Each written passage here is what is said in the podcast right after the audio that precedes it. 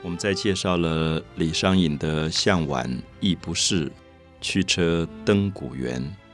夕阳无限好，只是近黄昏。”我想，这二十个字的小诗，充足的说明了什么是晚唐诗歌，感觉到一种豪华美丽的盛世将要过去的一种心情上的惆怅吧。其实，在西方的文学里有一个字，有一个文学上的特别的名称，特别在指这种大时代到了没落时候的一种唯美感伤美学。因为在十九世纪后期的时候，有一些文学诗歌的起来，跟一些绘画的起来，被称为颓废美学。颓废这两个字，我想大家用汉字去写，可能都知道。这两个字的意思是一般人并不见得一定会喜欢的字啊。我们说这个人有一点颓废，大概是说他有一点喜欢喝酒，甚至用药物，然后有一点不愿意工作，不够勤奋，慵懒。可是“颓废”这个字，事实上从法文、英文翻译出来，大家知道，在英文里面有一个 “decadent” 这个字啊。那么 “decadent” 这个字，法文、英文里面是一样的。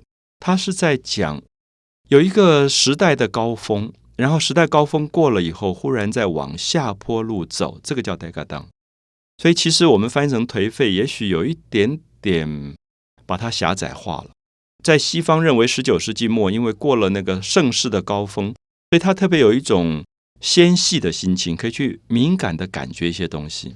比如说这样子举例吧。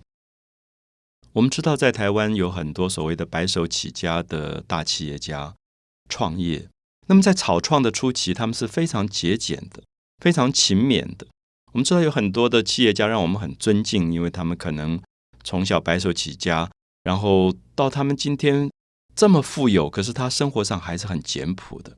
所以他也可能要求第二代、第三代也用这样的生活方式去处理自己的生命，可是很难，因为我想大家知道，就是说。如果你累积了财富到一定的状态，你的第二代他拿到钱比较容易的时候，他在钱的挥霍上就跟第一代不一样。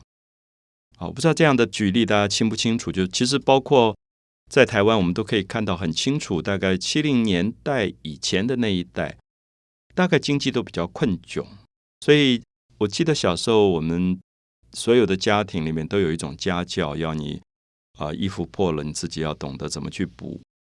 那现在没有人要穿补过的衣服，可是那个时候觉得衣服破一点点就丢掉，有点可惜。那甚至吃的食物也很少，所以大家都很节俭、很谨慎、很勤勉，工作非常的奋力。那么曾几何时，台湾因为花要它的外汇存底，然后好像钱也赚得很容易，你就会发现，现在常常听到某一代在指责他的下一代的儿子或孙子。也不工作，然后有钱就花，那一张卡可以一直刷，借钱贷款他都可以去买他要的东西。那这个是价值观不同了。可是我在讲到这一点的时候，有一点想用它来解释晚唐文学里面是有一种颓废之风，而这个颓废是因为他看到前面一代、两代、三代的繁华，结果又怎么样呢？他会觉得那种辛苦一生到最后没有留下什么东西的感觉。他最后在他的生命里会追求另外一种放纵，他会觉得短暂刹那的美，可能胜过一生勤勉朴素的生活。所以，我们举一个很有趣的例子，就是大家知道有一个诗人叫杜牧，呃，这个牧场的牧，他跟李商隐时间差不多，也是晚唐的代表的诗人。其实当时人给他取了一个外号叫长安公子，因为他的父亲、祖父都做宰相。所以你可以想象，就是富贵人家的公子。那么这种富贵人家的公子，就有一点像我刚才提到的，他已经远远离开了白手起家创业那一代。所以对他来讲，家里当然家教很严，呃，书香世家逼他读书作诗，他诗也写得极好。可是你会感觉到他的诗里面的一种内容，恐怕是有一点对抗当时他父亲祖父那种去做大官、去追求。权力跟财富的美学相反的，它是一种挥霍。我们举一首他最有名的一首诗啊，他说：“落魄江湖在酒行。好，落魄江湖，大家先读一下这四个字。我们都知道落魄是什么意思。落魄是一个人也不工作，落魄是一个人没有薪水，落魄是一个人也没有储蓄，叫做落魄嘛。我们说这个人好落魄，他竟然会说自己落魄江湖，就这几年到处流浪，像个败家子一样。那这首诗就很有趣，我们会发现。做宰相的老爸，做宰相的祖父，看了一定很不高兴，觉得这个儿子孙子怎么回事啊？落魄江湖再酒行，就他永远旅行的时候、流浪的时候都带着酒的，简直像一个酒徒一样。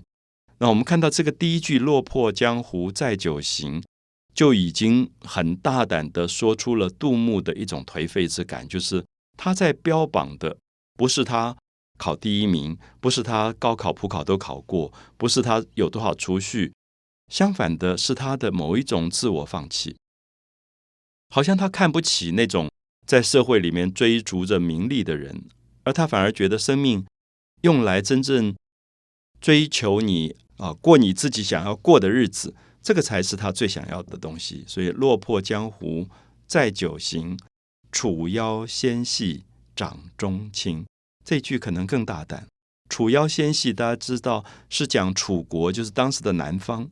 南方的女孩子不知道为什么都觉得比北方的女孩子要纤细啊，楚腰纤细就是腰特别漂亮，特别苗条，身材特别细小。因为北方大概女孩子都比较壮，那楚腰纤细，掌中轻，是有一点夸张的形容，说这些女孩跳起舞来，好像可以放在手掌里让她跳舞，啊，很轻，身体非常轻盈的感觉。楚腰纤细，掌中轻，大家有没有觉得第二句诗？整个在讲这个杜牧，大概整天泡在风尘里面，跟这些歌舞的女郎，跟这种可能是卖身的女郎混在一起，其实是当时的歌妓舞妓。那所以我一直觉得，为什么杜牧当时会写出这样一首诗？而同时我也在想，他做宰相的爸爸跟祖父看到杜牧写这样的诗，作何感想？其实我们今天都可能面临这样的问题，就是白手创业的一代。看到下一代的另外一种生命追求，可能泡在 pub 里面喝酒，他的生活里面有另外一种美，可是也许是第一代不了解的，因为创业的一代总觉得这很浪费，干嘛整天泡在咖啡馆里面喝咖啡之类。那么，所以生命的情调、生命的美学是按照不同的时代有不同的追求的。那我们会发现，李商隐跟杜牧都在追求某一种个人生命的转型。对于权力、财富，避之唯恐不及。相反的，去追求了美，追求了感伤。